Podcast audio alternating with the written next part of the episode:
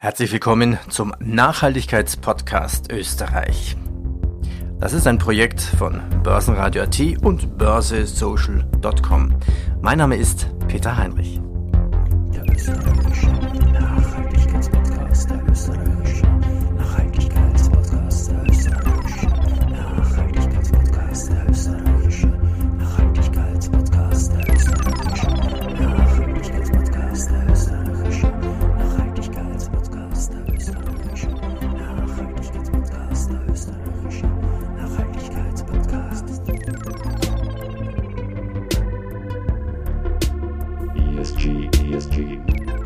österreichische Nachhaltigkeitspodcast, das ist ein Gemeinschaftspodcast nachhaltiger Unternehmen. Die sechs Gründungsmitglieder sind Palfinger, Vienna Insurance Group, Immofinanz, Kostat, Swiss Life Select Österreich und die erste Asset Management. Mittlerweile sind noch weitere Partner dazugekommen, unter anderem Geisberg Consulting, WEB Windenergie, die ÖKB, die Hypo Oberösterreich, PwC und Wienerberger. Und der Podcast ist für alle Interessierte offen für neue Partner.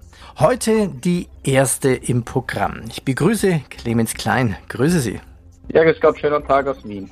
Herr Klein, was steht denn genau auf Ihrer Visitenkarte drauf? Für was sind Sie verantwortlich?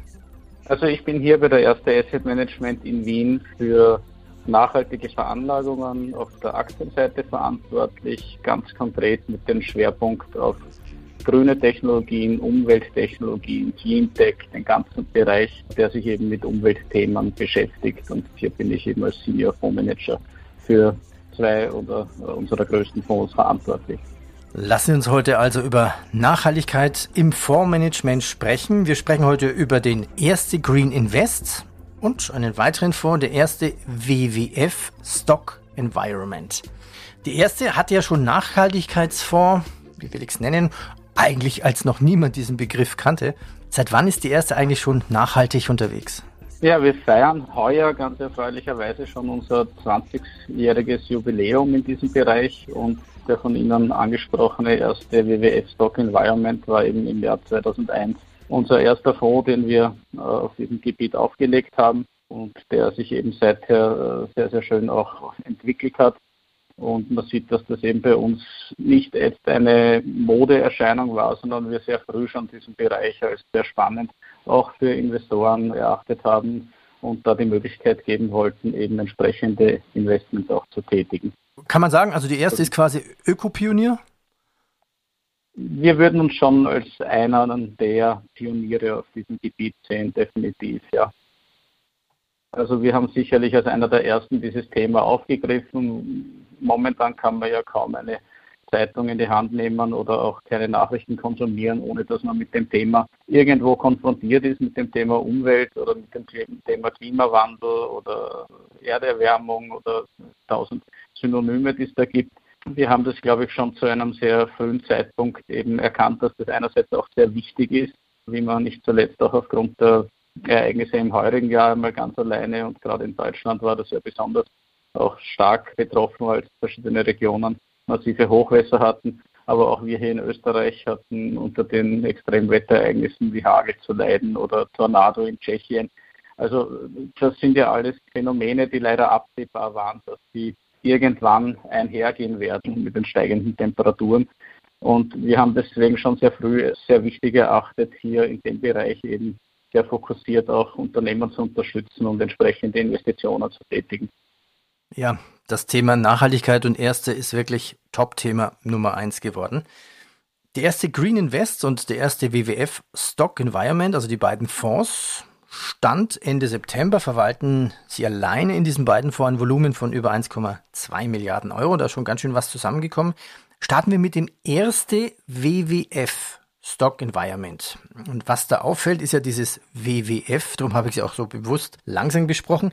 Der WWF, der ist ja der größte internationale Naturschutz- und Umweltschutzgruppe, also eine richtige Organisation. Jeder kennt bestimmt auch das Wappentier. Im WWF-Logo, das ist ja dieser große Panda.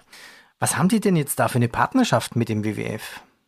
Also unsere Partnerschaft mit dem WWF feiert heuer auch ein Jubiläum und zwar das 15-Jährige. Das heißt, wir haben diesen Fonds ohne WWF aufgelegt im Jahr 2001 und haben uns dann im Jahr 2006 eben den WWF mit ins Boot geholt, weil wir einfach eine unabhängige Expertise auch haben wollten zu allen äh, relevanten Themen dieses Fonds.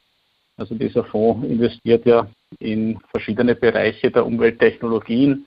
Also das ist beispielsweise erneuerbare Energie oder Energieeffizienz, aber genauso zählen Wasser dazu und Abfallwirtschaft und Recycling dazu. Also das ist doch eine sehr breite Palette an umweltrelevanten Themen. Und wir haben da mit dem WWF einen Partner gefunden, der uns da auf vielen Gebieten gut beraten, unterstützen kann und uns einfach entsprechende Expertise auch, was jetzt den Umweltaspekt von Technologien oder Unternehmen betrifft, zur Verfügung stellen kann. Und wie sieht dann diese Beratung aus? Also wer sucht dann die Werte aus, die gekauft werden? Wie läuft das ab? Also der Prozess ist ein relativ aufwendiger, den wir hier gewählt haben. Der beginnt sozusagen bei uns in der erste Asset Management. Wir versuchen permanent eben Themen und Trends zu identifizieren, die eben für die Umwelt Relevanz haben. Also beginnend mit den großen Megatrends wie Bevölkerungswachstum, wo man einfach weiß, dass sich die Weltbevölkerung auf, auf 10 Milliarden Menschen erhöhen wird. Urbanisierung, immer mehr Leute ziehen in die Städte, weil dort eben die Jobs sind, weil dort mehr Wohlstand, mehr Bildungsmöglichkeiten vorhanden sind. Dadurch bildet sich auch ein immer breiterer Mittelstand heraus, was ja sehr positiv ist, weil das heißt ja nichts anderes, als dass Menschen aus der Armut herauskommen und in den Mittelstand aufsteigen. Damit verbunden mit diesen Trends, die über Jahrzehnte andauern werden, sind aber natürlich auch entsprechende Auswirkungen. Also ganz grob gesprochen, es werden einfach mehr Ressourcen verbraucht und es entstehen mehr Probleme wie Ausstoß von Grünhausgasen oder höhere Abfallmengen oder Mangel an Wasser und diese Dinge. Und im WWF Stock Environment haben wir eben diese Themen dann noch runtergebrochen, wie man die eben thematisieren kann, mit welchen Technologien kann man diesen zu abzusehenden Herausforderungen begegnen und haben eben dann begonnen, diese Themen sehr detailliert zu analysieren und sukzessive eben ein äh, Universum an Titeln aufzubauen, die sich mit dieser Problematik auseinandersetzen.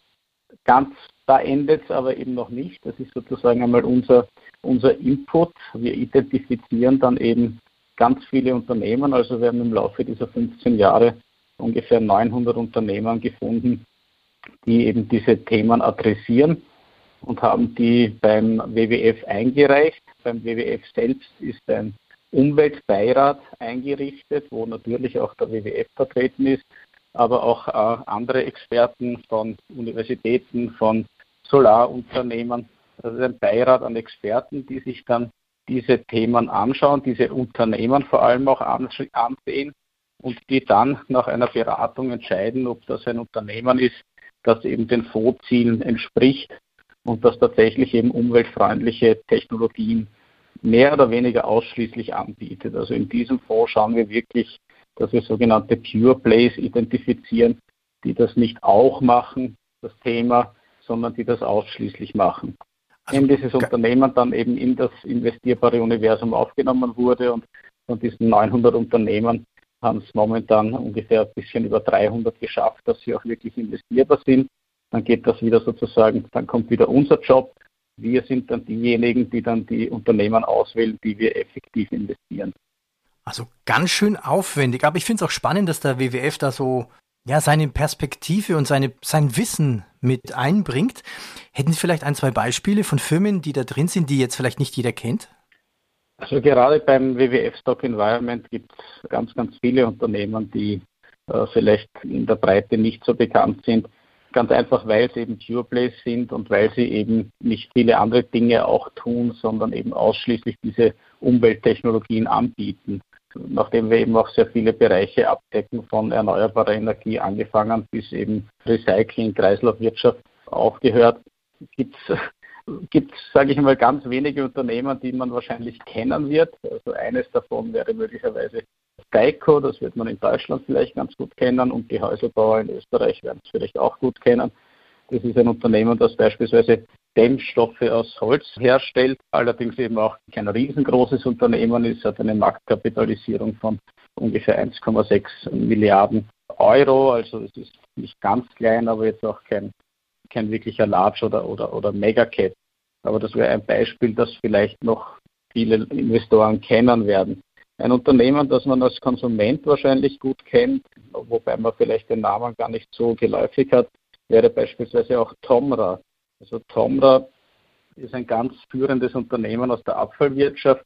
Wenn man in den Supermarkt geht und dort seine äh, Getränkeflaschen zurückbringt, dann stellt man die meistens in so einen Automaten hinein und so, ich würde mal sagen, 90 Prozent wird dieser Automat von Tomra sein. So hat das Unternehmen auch ursprünglich begonnen, als reines Unternehmen, das eben ja, Glas, Glasverpackungen gesammelt hat. Mittlerweile ist daraus ein Hightech-Konzern geworden, die mit optischen Sensoren, mit Infrarot, mit, mit Wärmekameras, mit unglaublicher Hochtechnologie daran arbeiten, jede, jede Form von Müll zu sammeln und danach zu trennen, um sie dann wieder einem Recycling zuführen zu können. So als Beispiel, also Tomra sammelt jährlich ca. 40 Milliarden Getränkeverpackungen aus Glas, Plastik und, und Aluminium. Das klingt jetzt enorm viel, muss sich aber verdeutlichen, dass diese 40 Milliarden Verpackungen gerade mal 3% der weltweit verkauften Verpackungen ausmachen. Also da ist noch sehr, sehr viel Bedarf und Potenzial da, für dieses Unternehmen weiter zu, zu expandieren und seine Technologie hier weiter auszurollen.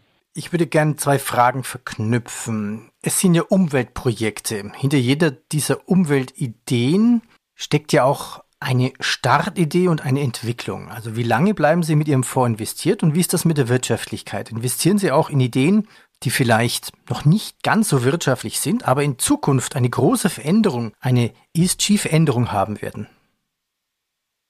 Ja, absolut. Also absolut. Also, absolut investieren wir auch in Ideen, die vielleicht momentan noch nicht wirtschaftlich sind, Bezüglich unserer Fristigkeit habe ich ja einleitend schon erwähnt, dass wir hier von Megatrends sprechen und von Entwicklungen, die 10, 20, 30 Jahre anhalten werden. Und das ist jetzt ganz vereinfacht gesprochen auch unsere Vision. Wir wollen am liebsten ein Unternehmen kaufen und dann 20 Jahre halten können.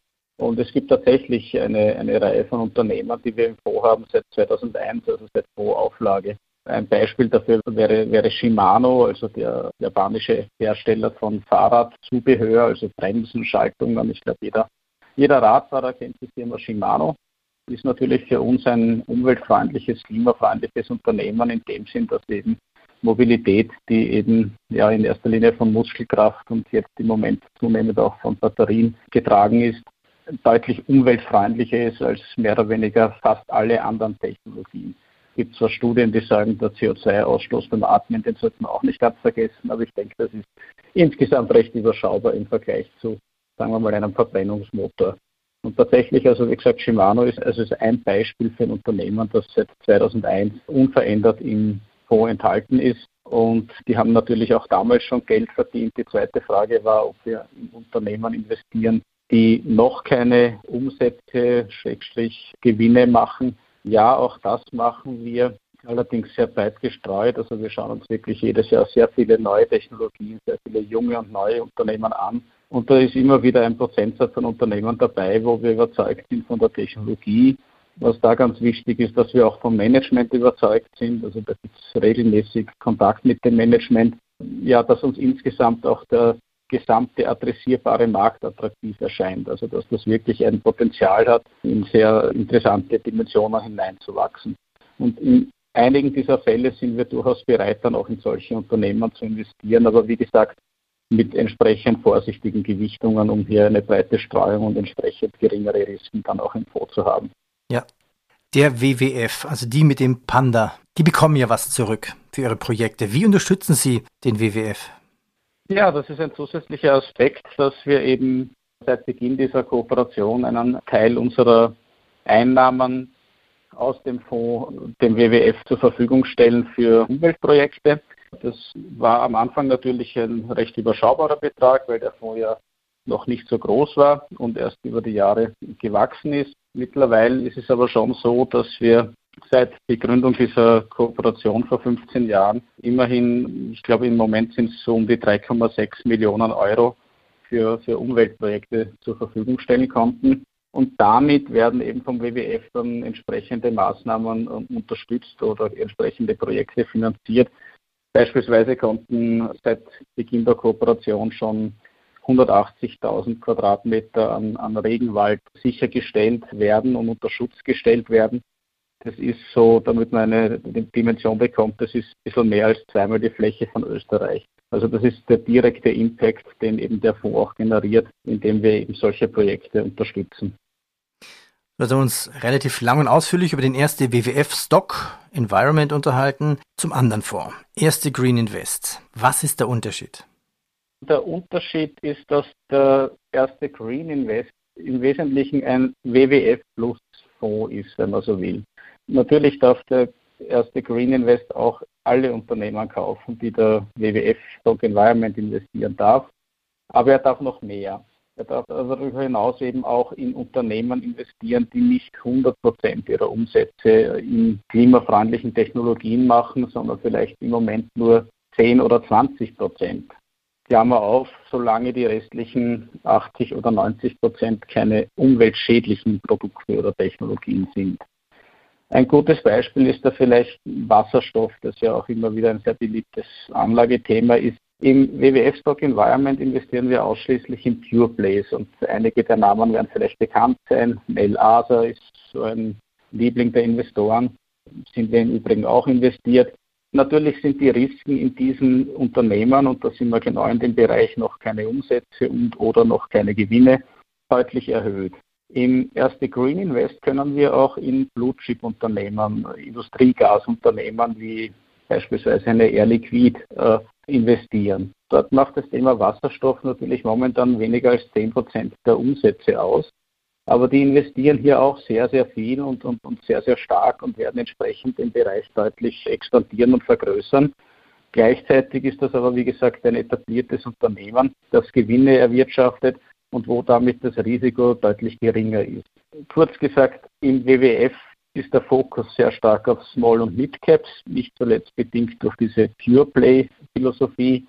Im ersten Green Invest ist der Fokus auf Large Caps und, und Mid-Caps, lassen, lassen Sie es mich so formulieren. Also mehr Flexibilität. Eine mehr Flexibilität und auch thematisch noch eine Ergänzung. Es gibt ja leider durchaus Aspekte am Klimawandel, die schon im vollen Gange sind und die wir auch nicht stoppen können, auch wenn wir die ehrgeizigen Pläne alle umsetzen, hoffentlich umsetzen. Im November ist die nächste Klimakonferenz in Dublin. Aber selbst wenn wir das schaffen und wenn wir das umsetzen, werden uns diese Phänomene und Auswirkungen noch länger begleiten. Insofern kann ich im erste Green Invest auch in Unternehmen investieren, die sich eben mit den Auswirkungen dieses Klimawandels äh, auseinandersetzen weil auch damit werden wir leben müssen. Also alles, was wir nicht verhindern können, müssen wir irgendwie in den Griff bekommen.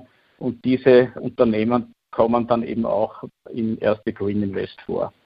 Glauben Sie, Sie können mit Ihrer Tätigkeit mit beiden was bewegen? Sprechen Sie auch mit dem einen oder anderen Vorstand? Wir sprechen sehr viel mit Vorständen. Also wie gesagt, wir haben vor allem bei den jungen, kleineren Unternehmen zwangsläufig einen regelmäßigen Kontakt. Ich meine, nicht zuletzt sind wir da auch oft unter den Top 10 Investoren, manchmal unter den Top 5 Investoren. Das erleichtert natürlich auch ein bisschen den Zugang zum Management. Wir sprechen aber auch mit großen Unternehmen durchaus. Also gerade im letzten Jahr, in diesen Corona-Wochen, so Februar, März, April, haben wir sehr regen Kontakt mit Unternehmen geführt, um einfach auch ein Gefühl zu bekommen, wie wirkt sich diese Entwicklung einfach auf Ihr operatives Geschäft aus? Was für Maßnahmen können Sie treffen? Äh, wie beurteilen Sie die Situation? Und natürlich, wir sind ja zwar fokussiert auf grüne Investments in beiden Produkten, aber wir sind insgesamt ein ESG-Haus, also ein, ein nachhaltiges Investmenthaus. Das heißt, wir adressieren durchaus auch immer wieder Themen abseits von Umweltaspekten, die uns vielleicht bei einem Unternehmen, das uns vom Produkt sehr gut gefällt, aber vielleicht in anderen Bereichen Schwächen hat, die uns nicht gefallen. Und das adressieren wir durchaus und finden da auch durchaus Gehör. Mhm. Äh, und das läuft unter dem Begriff Engagement, also wir engagieren uns mit den Unternehmen. Wir versuchen Beispiele zu zeigen, wie es vielleicht andere in der Branche aus unserer Sicht besser und vernünftiger machen und haben da immer einen sehr offenen und regen Dialog auch mit Unternehmen, selbstverständlich, ja. Ist vielleicht sogar gerade für nachhaltige Themen mehr Liquidität vorhanden als momentan gute Ideen? Ja, das ist eine gute, äh, sehr gute Frage. Äh, war nicht zuletzt auch der Grund, warum wir im vergangenen Jahr dann auch den sozusagen Schwesterfonds vom WWF Stock Environment aufgelegt haben. Es war zunehmend schwer, die Liquidität, die wir im WWF hatten, der eben sehr stark auf Small Caps setzt, auch vernünftig im Markt unterzubringen, in dem doch überschaubaren Universum von ungefähr 300 Unternehmern, die für uns in Frage kommen. Und das war ein Grund, um hier mehr Möglichkeiten, mehr Flexibilität zu haben, sozusagen ein, ein Schwesterprodukt ins, ins, Leben zu rufen, das den Fokus mehr auf Large Caps und Mid Caps legt und wo wir eben weniger Probleme haben, dann hier auch die Liquidität unterzubringen. Aber natürlich, ich weiß schon, worauf die Frage auch hinausläuft. Viele sprechen natürlich davon, dass es eine Art Hype ist im Moment bei allem, was mit Ökologie oder grünen Investments oder Clean Tech zu tun hat. Ja, da und dort konnte man durchaus Übertreibungen beobachten. Das hat insbesondere begonnen letztes Jahr nach der US-Wahl am, am 3. November. Also da hat ja noch einmal so ein richtiger Run auf alles, was mit Clean Tech, erneuerbarer Energie, Wasserstoff zu tun hatte, eingesetzt. Äh, es gibt so einen Solarindex, der hat von 3. November bis Mitte Jänner um 70 Prozent zugelegt, obwohl er davor schon um 40 äh, Prozent äh, im Plus war. Also natürlich gibt es Phasen der Übertreibung und das ist teilweise einfach durch die Kapitalströme gelenkt. Ich kann Sie aber beruhigen, also mittlerweile wurde diese gesamte Euphorie in einigen Bereichen, wie zum Beispiel Solar, wieder ausgepreist und wir sind quasi wieder im Vergleich zum Gesamtmarkt dort, wo wir vor dem 3. November 2020 waren. Also natürlich hat das einen Einfluss. ESG-Investment erfahren sehr, sehr hohe Zuflüsse, nicht nur die Umweltfonds, sondern generell nachhaltige Fonds, sowohl auf der Anleihen- als auch auf der Aktienseite. Und das normale marktwirtschaftliche Gesetz von Angebot und Nachfrage gilt natürlich auch hier. Wird der ein oder andere Zuhörer nicht die Frage stellen, Nachhaltigkeit, okay, Projekte müssen vorangetrieben werden. Dann stellt sich natürlich die Frage, kann man damit Geld verdienen? Die Frage beantworte ich jetzt mal. Schauen wir noch auf die Performance, das habe ich gemacht. Die schaut ganz gut aus. Der erste Green Invest hat seit einem Jahr 34 Prozent erreicht und der WWF Stock Environment 39 Prozent. Ja, natürlich klar. Ich glaube, man braucht es kaum mehr erwähnen. Aktienfonds können sinken und steigen. Es gibt Schwankungen mal rauf und mal runter. Risikohinweise, die finden Sie natürlich auf der Webseite der Erste Asset Management.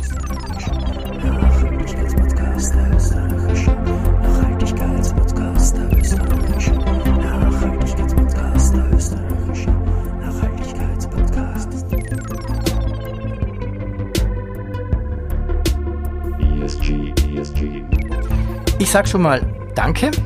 Das war der österreichische Nachhaltigkeitspodcast. Es ist ein Gemeinschaftspodcast nachhaltiger Unternehmen. Die sechs Gründungsmitglieder sind Palfinger, Vienna Insurance Group, Immofinanz, Kostat, Swiss Life Select Österreich und die erste Asset Management.